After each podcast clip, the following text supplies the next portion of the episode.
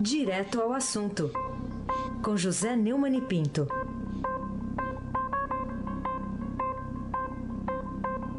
Neumani, bom dia. Bom dia, Raíssen Abac, o craque. Bom dia, Diego Henrique de Carvalho. Bom dia, nosso querido Nelson Walter Almirante Nelson. Olha o pedalinho aí. Bom dia, Moacir Evangelista Biasi. Bom dia, família Bonfim, Emanuel, Alice, Isadora. Bom dia. Ouvinte da Rádio Eldorado 107.3 FM, Heisen Abac, o craque. Vamos falar aqui de uma reunião do domingo agora, em que com o presidente Michel Temer, em que os presidentes de partidos propuseram um pacto para aprovar a reforma da Previdência. Tem até medo. É, envolvendo a distribuição do fundo eleitoral e a janela para mudança de partido sem risco de perda de mandato. Quer dizer, pelo visto, eles perderam a vergonha de vez, hein, hein Neumann? Você o disse, né? Tu o disseste, Eisenbach. A ideia é que dirigentes repassem mais recursos do fundo de campanha, que já é uma excrescência em si, para parlamentares mais fiéis ao governo. Quer dizer, eles atiram no pé da questão da isonomia, de tudo, né? Não tem vergonha nenhuma.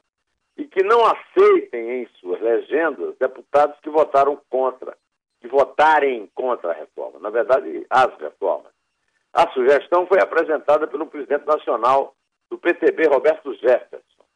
Na reunião que aconteceu lá no Palácio do Jaburu, ele disse que vai dividir o fundo eleitoral de forma proporcional conforme a posição, a votação dos parlamentares em três ocasiões: a reforma trabalhista, as duas denúncias contra o Temer na Câmara e a reforma da Previdência. Quem votar de forma mais governista receberia mais discurso, mais recursos do fundo eleitoral. O ministro da Ciência, Tecnologia, Inovação e Comunicação, o Gilberto Kassab, presidente licenciado do PSD, acha que essa divisão poderia levar deputados a migrarem para outras legendas. Você vê que em nenhum momento, nenhum ilustre lá reunido se lembrou é, da pouca vergonha que é isso. Eles estão discutindo lá a conveniência deles, até os que estão contra essa ideia estúpida, como é o caso do Gilberto está preocupado com a migração, essa janela de livre troca, vai enfraquecer o partido dele. Então o Jefferson não desistiu, disse que se os dirigentes se comprometer a só aceitar essa troca partidária, parlamentares que tenham votado a favor da reforma, isso resolve o problema. A ideia enfrenta a resistência, é claro, mas sempre por motivos fisiológicos. Um deles é o DEM, que planeja aumentar sua bancada na Câmara em pelo menos nove deputados, a maioria vindo do PSB. Essa foi a ideia do Roberto. O DEM, o DEM não garante nada, disse o líder, Efraim Filho, lá da Paraíba. Disse que toparia só se todos se comprometessem com aqueles que já fechei a ida ao partido, isso não valeria. Bota, bota o rabugento aí, Almirante, bota aí o rabugento, por favor. Afirmou o ministro Marcos Pereira da Indústria, Comércio Exterior e Serviços, presidente licenciado do PRB. É todo mundo licenciado para ocupar o ministério. Né? Você tem razão, Raiz. Eles perderam a razão e a vergonha de vez a simples participação de Roberto Jefferson, delator do mensalão do PT, condenado pelo Supremo por isso, já é um assunto em si. Um condenado participando de uma reunião cujo dono da casa é o, é o não denunciado. Né? A sugestão dá bem a ideia de como vai ser esse ano. Viu?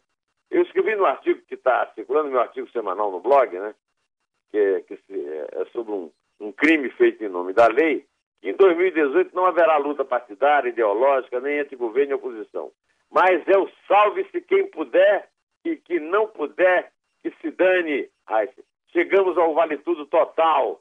A solução vai ser a gente mudar para a Lua para evitar esse nojo total. Raíssen Abac. Então é a gente que paga o pacto, é isso? O pacto, quem paga é o pato. E o pato, semis nós, semi nós, meu amigo Raíssen Abac, o craque. Tá certo. Vamos para falar agora da Procuradora-Geral da República, Raquel Dodge, que denunciou o ex-ministro Gedel Vieira Lima e o irmão dele, o deputado federal Lúcio Vieira Lima, os dois do PMDB da Bahia, pelos crimes de lavagem de dinheiro e associação criminosa pelo bunker de 51 milhões de reais e teve a mãe deles ainda, Dona Marluce. Dona Marluce. É, que mais, hein? Mais gente até. Tem a mãe no meio. As informações foram obtidas pela TV Globo e foram confirmadas pelo repórter Breno Pires, lá de Brasília, e por Luiz Vassalo, aqui da equipe do Fausto Macedo, no, no, no blog do Fausto. O blog mais informado sobre Lava Jato, corrupção, polícia, etc. Reportagem investigativa é no Estadão, é Fausto Macedo. Você nem tinha nascido e eu já conhecia o Fausto Macedo. Eu trabalhei com ele na rua, meu. Na rua, eu, eu também. encontrava com ele na rua. Na rua. É. Apesar de a peça não acusar os PMDBistas de corrupção, a chefe do Ministério Público Federal põe propinas da Aldebrecht, esquemas de devolução de salários de servidores da Câmara, pagamento do doleiro Lúcio Funário e desvios relacionados ao quadrilhão do PMDB na Câmara como possíveis origens para caças e malas de dinheiro encontradas pela Polícia Federal no apartamento em Salvador. Ou seja, seu Heisen, a lama volta a rondar o jaburu. Por mais que Temer e seus marqueteiros e bajuladores tentem disfarçar, Gedel e Lúcio sempre foram elementos de sua maior confiança. Seja na época da cogestão com o PT de Dilma, seja no governo provisório do ex-presidente nacional do, PMDB. A notícia é boa, porque mostra que Raquel Dodge não está disposta a queimar nem a sua gestão, topo da sua carreira, nem a própria carreira, para garantir a fidelidade a Temer e a Gilmar Mendes. Não devemos nos esquecer de que Gedel faz parte do que nós acabamos de citar aqui, o quadrilhão do PMDB, denunciado três vezes pelo antecessor dela na PGR, Rodrigo Janot. Da cúpula desse grupo criminoso, de acordo com o ex-procurador, fazem parte, além do Gedel, Eduardo Cunha e o Henriquinho, que também estão presos, o Rocha Loures, que é o homem da mochila, é o moche do PMDB, né? lá na pizzaria Camelo, e está na prisão domiciliar à falta de tornozeleira para usar. E Temer Moreira Franco e Eliseu Padilha, que estão no palácio com plenos poderes na República, mandando e desmandando. O avanço do processo contra os irmãos Vieira Lima fragiliza a posição de Lúcio, na base de apoio de Temer, de Lúcio Vieira Lima, né? Na Câmara. E, sobretudo, expõe o mano Gedel a sua fragilidade psíquica, tornando um candidato à delação premiada. Almirante Nelson, o que é que faz o, o Gedel lá na cela dele, na cadeia, Almirante Nelson?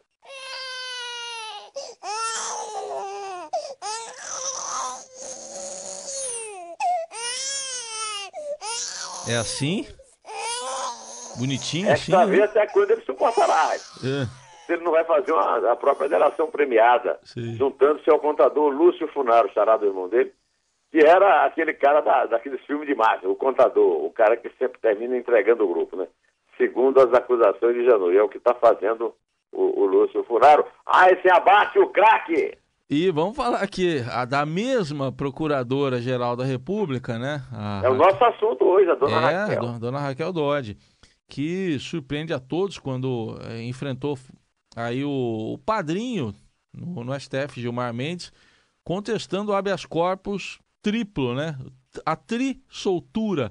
É o tricampeão, é. tricampeão. É, é do... o Grêmio de futebol Porto Alegrense e o Mato Grossense, Gilmar Mendes. É, a soltura aí do Jacó Barata e discordou dele, né, do, do, do presidente TSE, quanto à eventual prisão de condenados em segunda instância. Será que ela vai perseverar aí nesse caminho, Neumani? Deus te ouça, meu filho, Deus te ouça, dizia minha avó.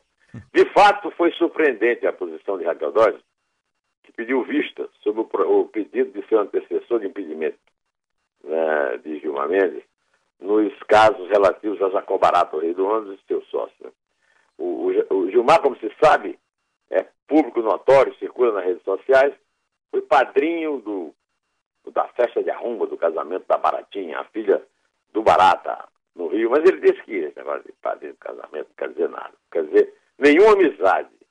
Agora ela, ela recorreu da, do, do triple, do, tri, do salto triplo uh, do Jacó Barata, pelo, pelo Gilmar Mendes, concordando com a posição de seus subordinados da Lava Jato do Rio de Janeiro, de que Gilmar se meteu no que não devia. Porque o relator da Operação Cadeia Velha, um dos motivos do novo, do terceiro pedido de prisão dos empresários dos anos carioca, é Dias Toffoli. Dodge recorreu, como a Lava Jato queria, contra a decisão tripla de soltar Jacó. Quem sabe da relação umbilical entre o mestre Gilmar e o discípulo Toffoli não espera grande diferença na decisão do futuro presidente do TSE, que vai substituir o padrinho, o inspirador lá. Mas ainda assim, a surpreendente manifestação de Dodge merece respeito, aplauso e atenção. Aliás, em mais uma manifestação extemporânea e pesporrenta, uma palavra que o Lemos, meu querido pai jornalístico, usava muito, pesporrento, o padrinho dela investiu mais uma vez contra a possibilidade de ser cumprida a decisão do Supremo Tribunal Federal, decisão da qual ele fez parte da votação e foi voto vencedor agora está louco para vencer também pelo lado contrário, de que um juiz pode decretar a prisão de um condenado em segunda instância, antes que ela não transite completamente em julgado, ou seja, cumpra toda aquela via cruz, os inúmeros apelos a todos os tribunais, que no Brasil só quem não cumpre, quem é, quem é, quem é? É o baratão, é o baratão. A barata na sopa do Gilmar. Num dos inúmeros seminários de que participa, em vez de estar trabalhando, como diz, trabalha no STF, Gilmar criticou a prisão provisória eterna da Lava Jato, ontem, né? E a imprensa, ontem também, a sua pupila Doge disse. Ela fez uma promessa aqui que eu notei aqui e vou cobrar, viu? O MPF, Ministério Público Federal, vai continuar usando instrumentos como delação premiada, leniência, forças-tarefa, execução de pena após a segunda instância, e a lei da ficha limpa, viu, Lula? A lei da ficha limpa. Raquel Dodge, bem-vinda ao Clube dos Indignados. Aysen Abac, presidente e tesoureiro do clube, fala lá. Tudo junto, presidente tesoureiro? Tesoureiro, claro. Opa, manda é claro, e cuida da grana? Tá bom, hein? Ó, agora a Raquel Dodge também prometeu ontem que o Ministério Público Federal vai redobrar, palavras dela aqui, os esforços no combate à corrupção foi uma, uma tentativa de deixar claro que, de que ela não vai transigir por gratidão? É, senhor Reis. Em discurso ontem, a procuradora Raquel Dodge afirmou que tem ouvido preocupações sobre o combate à corrupção na gestão dela. Mas reiterou que seu compromisso com o combate à corrupção é absoluto. Vamos ouvi-la, Almirante Nelson. Vamos ouvir a Raquel Dodge, Procuradora-Geral da República. Alguns anos atrás, Martin Luther King afirmou que há ocasiões em que fatos se unem a sentimentos e percebemos a urgência do agora. Nestes momentos, o silêncio parece uma traição.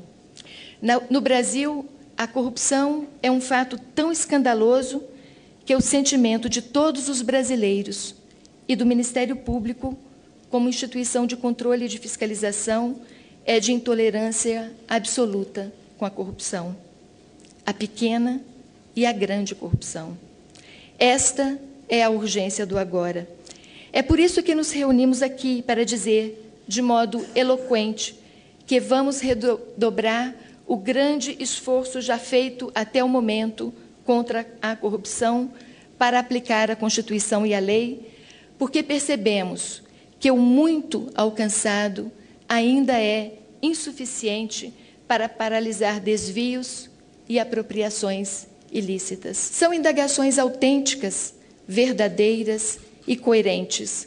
Algumas carregadas de desconfianças e dúvidas que são em tudo compatíveis com a leitura crítica da história brasileira, marcada por ondas sucessivas de avanços e retrocessos no enfrentamento da corrupção, a ponto de termos alcançado um ápice de desvios em proporções jamais suspeitadas por qualquer um de nós. Paz, o Almirante gostou da voz da moça, hein? Ela tem um tom assim, muito suave, muito feminino, quase é. infantil, mas as palavras são muito firmes. Sim. Tomara que se confirme com atos, como este recurso contra o habeas corpus do Gilmar, aos reis do ônibus do Rio, que ela entrou no clube dos intransigentes. Bem-vinda, Raquel Dodge. Vamos em frente, presidente tesoureiro. Foi, abaque o craque. Foi música para os ouvidos do almirante aqui. É, bom, enquanto isso, o desembargador o João Pedro Gebran Neto concluiu o voto dele no recurso apresentado pelo ex-presidente Lula ao Tribunal Regional Federal da Quarta Região após a condenação no caso lá do triplex do Guarujá pelo juiz Sérgio Moro. Isso implica o que, Neumann?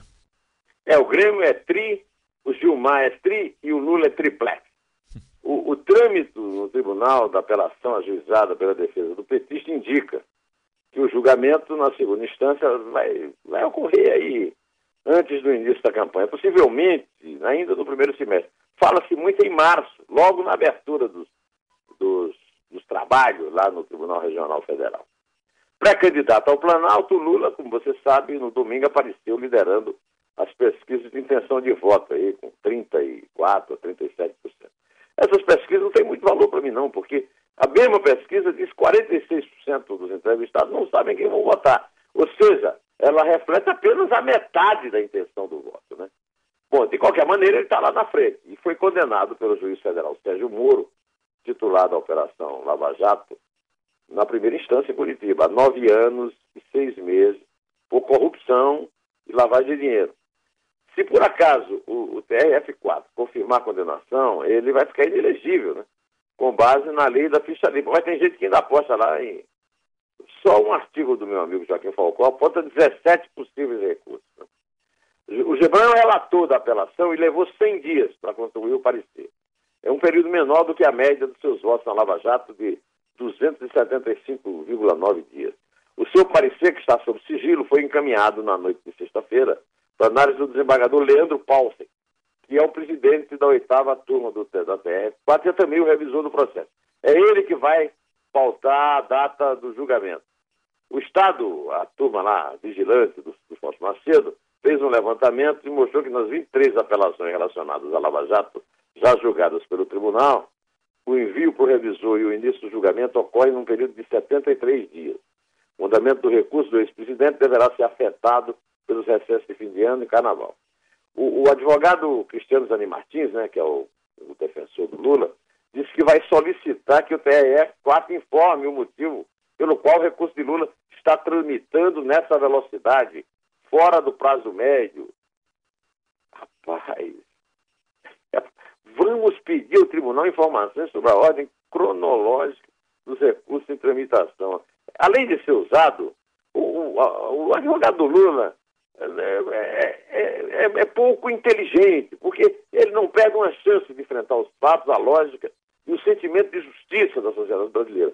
Todos no Brasil, todos reclamam da lerdeza da justiça. O advogado exige essa lerdeza para o tratamento de seu cliente, que, aliás, o, o, ontem, lá em Vitória, no Espírito Santo, citou aquela frase famosa do Zagalo, fazendo aviãozinho, né?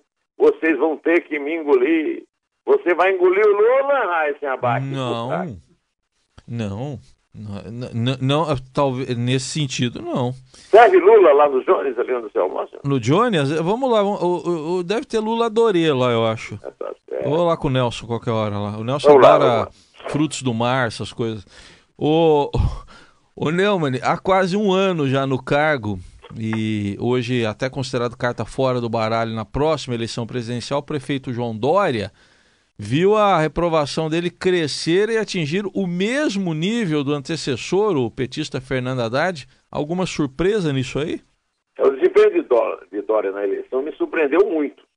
Mas está cada vez mais evidente de que seu grande feito foi mesmo enfrentar e derrotar os caciques tucanos na prévia do partido, na qual Fernando Henrique, Alberto Goldman, Serra, Luiz Nunes e outros apoiaram André Matarazzo. Na eleição, ele foi mesmo beneficiado pela péssima imagem do desempenho desastroso do seu antecessor poste do Lula, o petista Fernando Haddad. Na administração, Dória decepcionou completamente a cidade, pois se dedica demais a uma aventura eleitoral para qualquer coisa, até para síndico de prédio, e não exerce como deveria o trabalho na prefeitura. Ele, primeiro, para recuperar um pouco do, do, do, seu prestígio, ele tem que voltar a morar em São Paulo, se é que ele já morou alguma vez. Ele tem que se mudar para São Paulo. Ele se deu mal, como antes já se tinha dado Serra, que, aliás, é um exemplo que precisa ser olhado. O Serra, de tanto não cumprir mandato para disputar o próximo, terminou se queimando em eleições para o executivo, perdeu. Perdeu para quem? Para o Haddad, um zero à esquerda.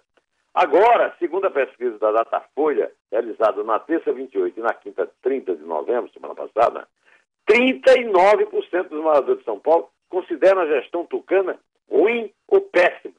Exatamente o mesmo índice de desaprovação de Haddad no fim do seu primeiro ano no comando da cidade em 2013. Dória ainda tem aí 29% de ótimo, de bom e 31% que apontam a gestão como regular. Só 1% não soube responder. Enquanto a, a população quer mudar para a Lua, o Dória devia mudar para São Paulo, antes que supere o antecessor em matéria de filme queimado. Almirante Nelson, vamos lá, eu vou para a Lua. É uma sugestão de novo da nossa ouvinte Aline Widman para o nosso querido âncora Heisen Abac é uma composição de Ari Lobo. Ela sugeriu uma gravação dos meus amigos Geraldo Azevedo, Zé Ramalho e Elba Ramalho do Grande Encontro, mas eu resolvi ressuscitar a belíssima gravação original do autor, o Ari Lobo, que eu ouvia na minha infância. Eu vou pra lua, eu vou morar lá. Vai lá, Almirante!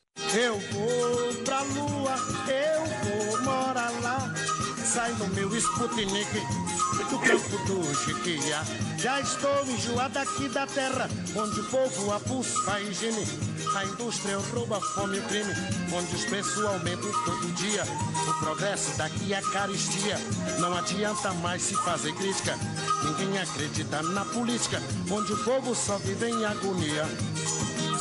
Eu vou pra lua, mamãe, eu vou morar lá. Sai no meu Sputnik do campo do Jequiá. Na lua não tem nome abreviado, PICEP, PN, nem COFAP, nem base, nem DIP, nem COAP, nem contrabando de mercadoria. Lá não falta água, não falta energia, não falta hospital, não falta escola. É fuzilado lá. Mas a lua é o paraíso, é, é, é. a utopia de Thomas Moros, eu não é? Você viu o Sputnik aí? É, vamos pegar o Sputnik e vamos, vamos pra rua. Sputnik. O pessoal Quando tá isso, o Dória muda pra São Paulo. Vamos é, contar de três em diante? Vamos. De pessoal, três pra trás, em diante não. O pessoal tá Sputnik da vida aqui. É, isso aí. Vamos lá. É três. É dois. É um. É. Enganar o marido, a coisa é feia. Ela pega 500 anos de cadeia e o conquistador não sofre nada.